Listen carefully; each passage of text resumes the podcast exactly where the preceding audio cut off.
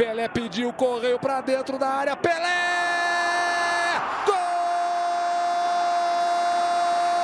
Il portait le numéro 10 et il s'appelait Edson Arantes do Nascimento. Mais tout le monde l'appelait Pelé. Lui-même n'a jamais su pourquoi, quand et comment on l'avait affublé de ce surnom. Dire d'un joueur qu'il est le nouveau Pelé, c'est affirmer ou sous-entendre que c'est un génie, un joueur hors norme. Car Pelé l'était. Sinon un génie, du moins la référence ultime en matière de football. Et pour beaucoup, le plus grand joueur de tous les temps. Car Pelé, c'est d'abord un palmarès inégalé. Il a disputé avec le Brésil quatre Coupes du Monde. Il en a remporté trois. La première en 1958 en Suède. Il marque deux buts en finale alors qu'il n'a que 17 ans. La deuxième en 1962 au Chili. Et la troisième en 1970 au Mexique. C'est son chef-d'œuvre. C'est là que Pelé est devenu roi le roi Pelé. Il a alors 29 ans, le Brésil l'emporte en finale 4 buts à 1 face à l'Italie. Pelé marque le premier but de la tête sur un centre de Rivellino. Au commentaire pour l'ORTF, Michel Drucker. Un centre de Rivellino. Pelé se détend. Vite Tête de Pelé Tête de Pelé, but c'est déjà du délire dans le stade Pelé est alors le meneur de jeu d'une équipe de rêve la plus belle, la plus prestigieuse de tous les temps. Il y côtoie notamment Carlos Alberto, Gerson, Tostao, Rivellino ou Jairzinho. Je pense vraiment que cette sélection était la meilleure, et pas seulement parce que j'en faisais partie, parce que tous les 11 joueurs avaient un très bon niveau.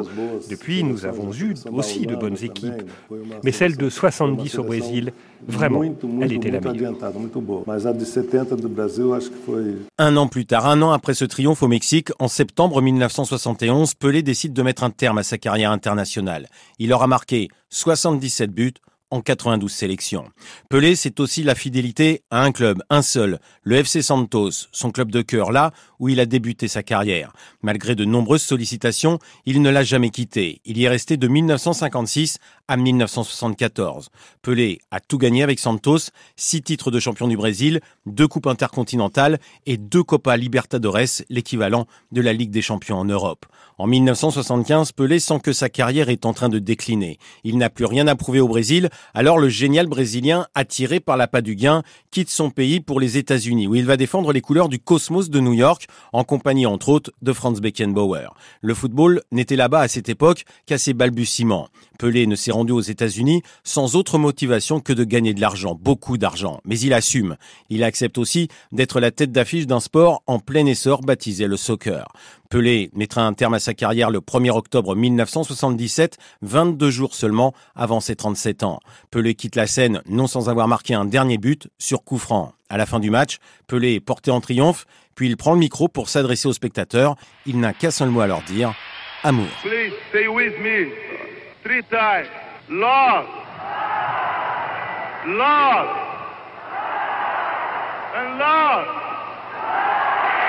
Au total, en 22 ans de carrière, Pelé a marqué 1284 buts en 1375 rencontres disputées, toutes compétitions confondues. Le millième, il l'a inscrit le 19 novembre 1969 sur penalty contre Vasco de Gama devant 200 000 spectateurs rassemblés au Maracanã, le plus grand stade du monde.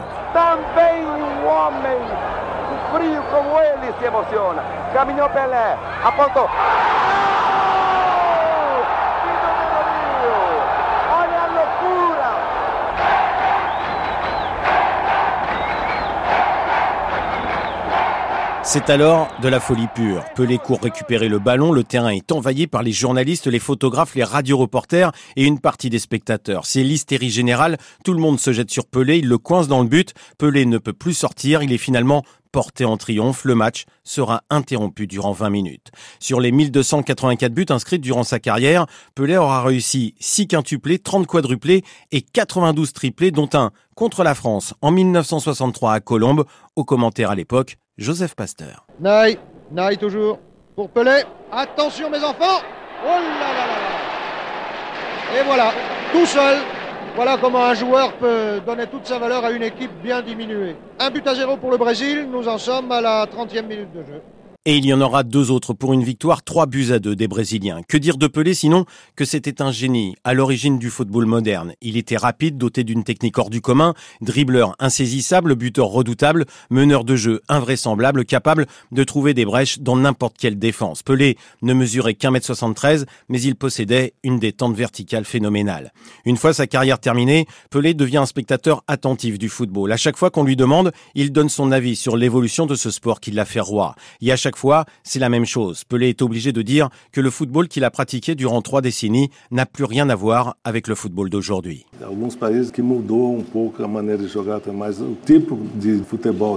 La façon de jouer a changé. Le football que nous avions à l'époque était plus ouvert. Le football est plus difficile à jouer maintenant. On marque de très près, il est plus agressif qu'il ne l'était auparavant, donc il est plus difficile qu'avant pour les attaquants d'avancer. Il y a beaucoup de pression, les marquages sont très serrés. Voilà la grande différence.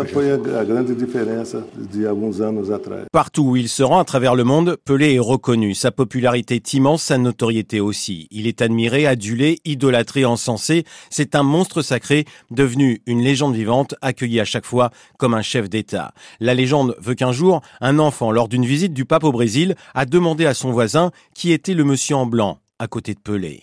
Pelé devient un ambassadeur de l'ONU et de l'UNESCO. Il multiplie les contrats publicitaires. Il est même le héros d'une dizaine de films, dont le plus célèbre, À nous la victoire, aux côtés de Sylvester Stallone en 1981.